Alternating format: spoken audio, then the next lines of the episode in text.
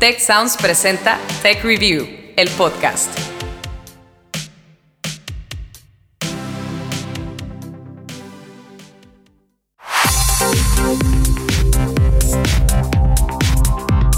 Bienvenidos a un nuevo episodio de Tech Review, el podcast. Historias para mentes curiosas.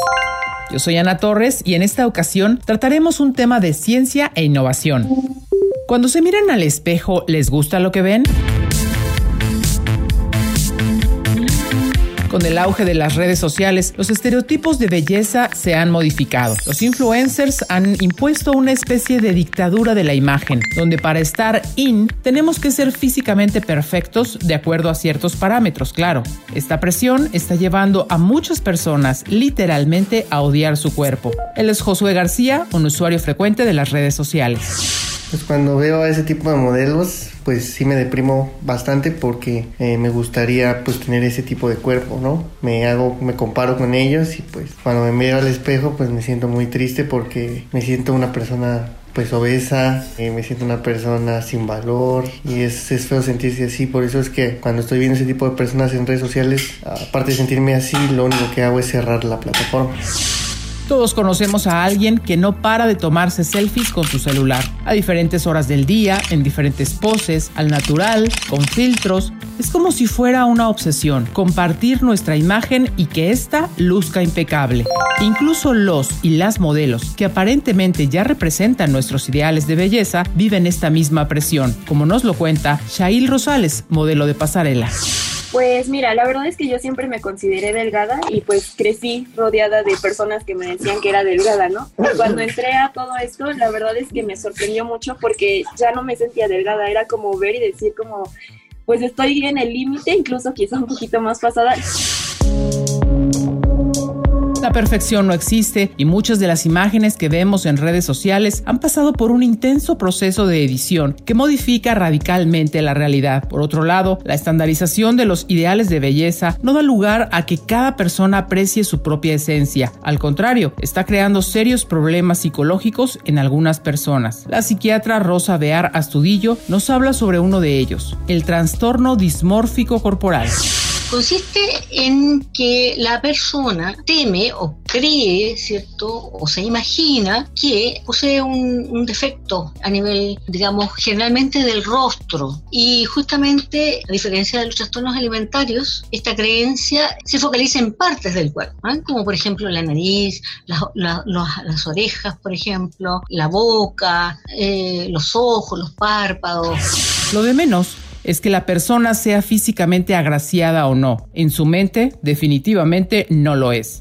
Las mujeres suelen ser más vulnerables a este trastorno, pues la presión que las sociedades ejercen sobre la apariencia en el sexo femenino es mayor. El ser mujer, eh, sobre todo en una etapa especial de la vida, ¿verdad? En que hay cambios, eh, coincide con los cambios hormonales, ¿ah? cambios eh, hormonales y estéticos. Entonces empiezan a focalizar, ¿cierto? Mucho, mucho, mucho su atención y obviamente eh, aparece la, la insatisfacción con mucha influencia de sus pares, mucha influencia de la, de, la gente de su edad. el otro factor, es eh, si no hay una autoestima, ¿cierto? Saludable, ¿verdad? Si la persona no tiene esa autoconfianza, esa, digamos, seguridad en sí misma, si no se valora, puede ser muy vulnerable a cualquier cambio adverso ¿eh? de, de su apariencia.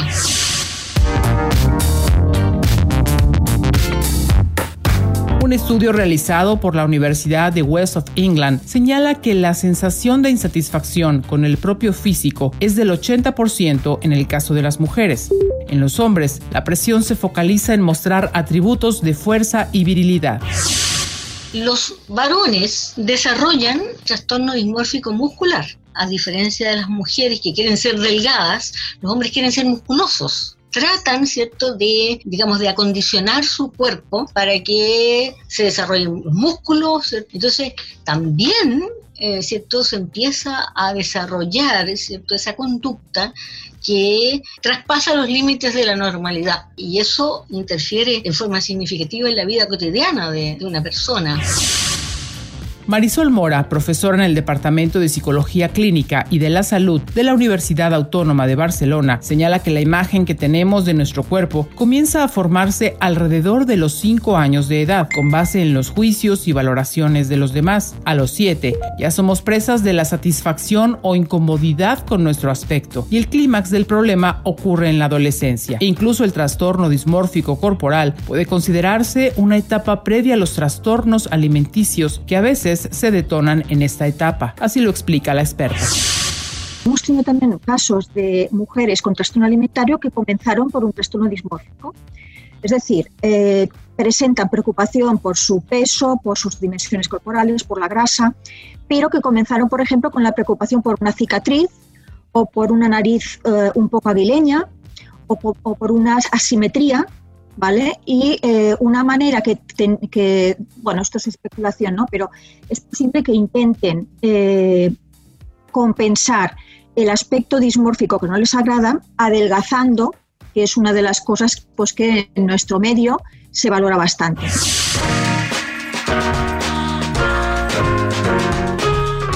Los estándares establecidos por las redes sociales se han arraigado en la industria de la moda y son implacables. La modelo Shail Rosales nos cuenta una anécdota.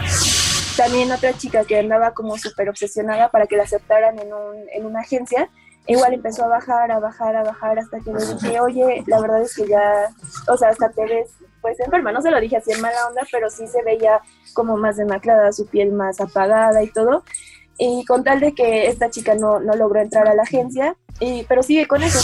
La percepción del cuerpo se convierte en una caricatura que puede generar vergüenza y ansiedad.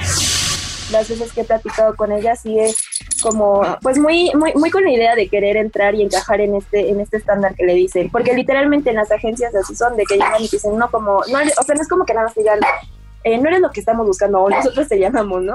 O sea, hay agencias de verdad donde son demasiado rudos y es como, no sabes qué es que estás gorda, no es que estás pasada de peso, no es que no eres la talla que queremos. Son diversos los factores que han ocasionado que el actual estereotipo de belleza sea considerado como predominante en la industria. Y muchos diseñadores realmente buscan pues según, ¿no? Como, como sacar esta tendencia de, ay, sí, vamos a ser más incluyentes, pero la realidad es que creo que estamos muy lejos de alcanzar eso. Eh, porque sí, efectivamente, al ingresar a, una agencia de modelaje, o al menos si quieres hacer, por ejemplo, pasarelas, es como que te piden eh, una estatura determinada. En mujeres, generalmente la estatura mínima es de 1,75. Hay sus excepciones, pero sí, mínimo 1,70, ¿no? Las redes sociales y los medios de comunicación han jugado un papel muy importante, de acuerdo a la psiquiatra Rosa Bear. Bueno, claro que sí, porque eh, justamente se relaciona con eh, la percepción que la persona tiene de su propia imagen corporal. Y en estos medios de, comunicación masivos, ¿ah? un riesgo importante, ¿cierto? Es el, digamos, la, el, a ver, por un lado se puede elevar la imagen de una persona, pero por otro lado, por otro lado se puede destruir la imagen de una persona. ¿ah? Entonces es un peligro, es peligroso. Marisol Mora nos comenta sobre la necesidad de aprobación que tenemos y cómo este factor se potencializa en el mundo digital.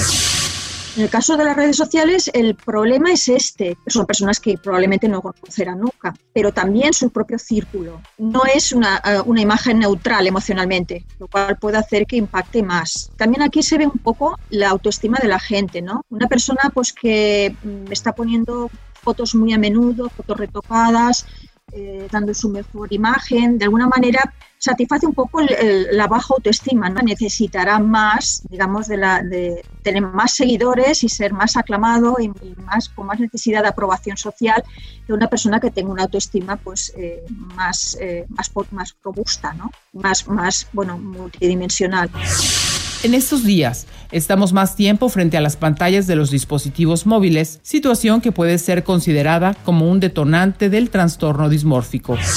Yo creo que ha tenido un efecto, un efecto nocivo por el hecho de que, eh, bueno, el tiempo que hemos estado en confinamiento domiciliario, que los, los gimnasios han estado cerrados, no podíamos hacer deporte, pues eh, sí que ha habido, bueno, de hecho hay alguna cifra de que ha habido un promedio de aumento de peso de dos kilos en la mayoría de la gente sales, estás en casa haciendo actividad física, tienes más tiempo para ir a la nevera, lo tienes más a, más a la mano, estás mucho tiempo sentado, lo cual pues bueno, eh, aumenta la preocupación.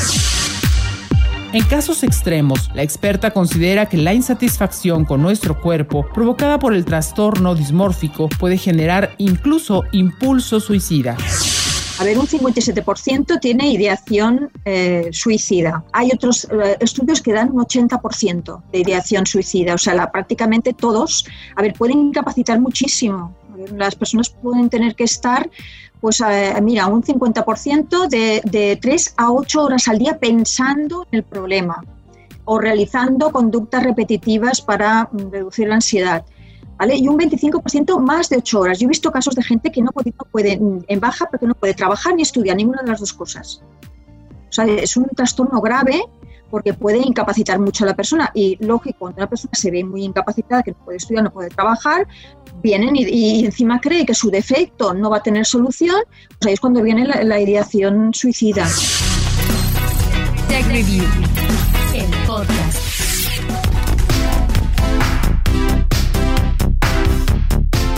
El trastorno del que les hemos hablado se presenta en cualquier tipo de persona de cualquier condición social y económica, pero hablemos de algunos famosos que lo han padecido.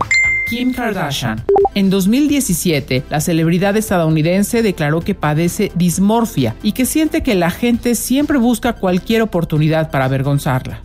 Andy Warhol. El artista pop vivía obsesionado por el enrojecimiento cotidiano de su nariz. Fue con un cirujano plástico para que la lijara. Su preocupación puede verse en su obra antes y después. Michael Jackson. El cantante se sometió a diversos tratamientos cosméticos para cambiar su apariencia biológica, sobre todo el blanqueamiento de su piel.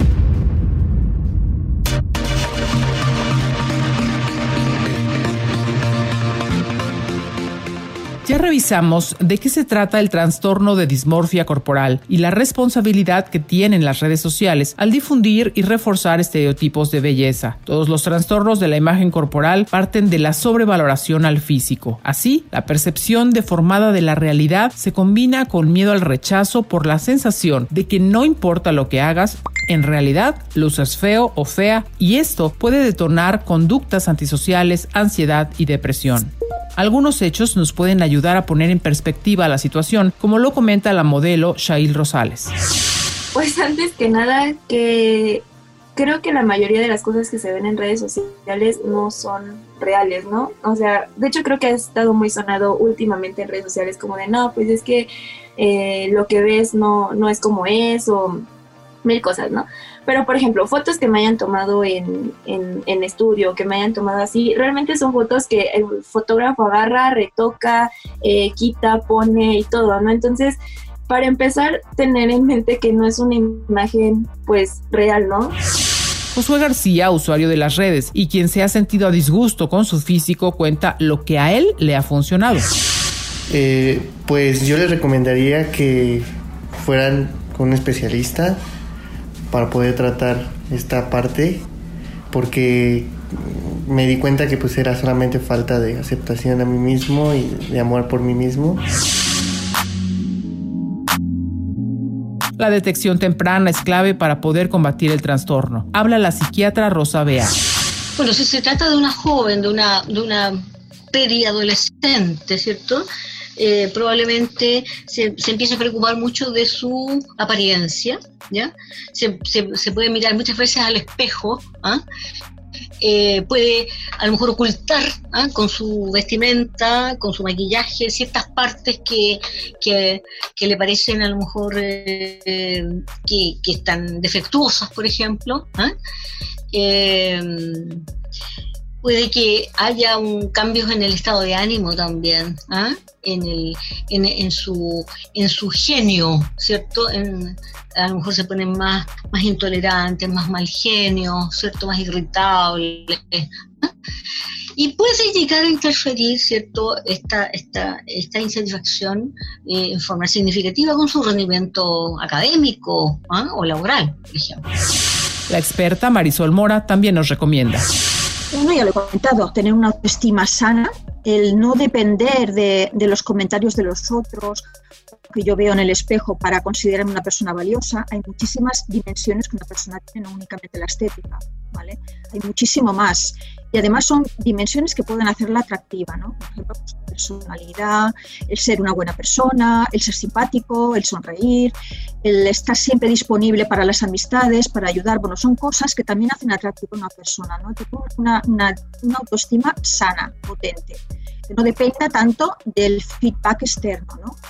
El tener habilidades sociales también es una variable protectora. ¿vale? Una persona que se relaciona bien con otros va a tener relaciones sociales más gratificantes, más recompensantes. También el tener una buena inteligencia emocional, saber reconocer y clasificar las propias emociones y saberlas eh, gestionar.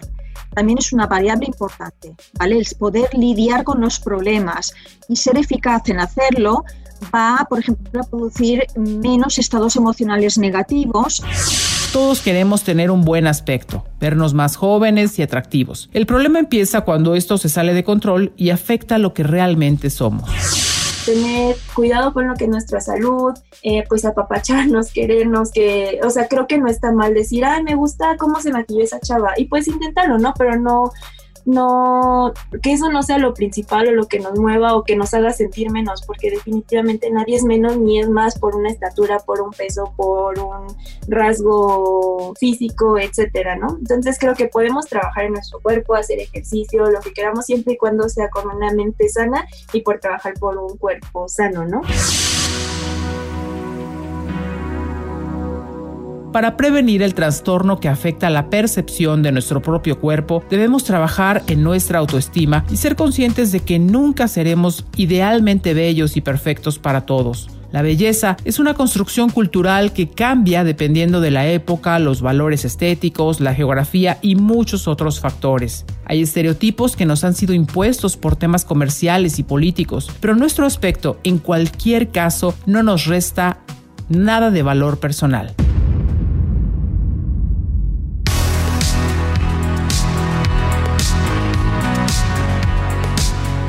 Este podcast es parte de una gran plataforma de contenidos. Tech Review tiene una revista digital, redes sociales, una versión en inglés, un sitio web que ofrece noticias e historias para quienes gustan de la ciencia, el emprendimiento, la innovación y el liderazgo. Así que los invito a conocer mucho más. Entren ya a techreview.mx. Hasta la próxima.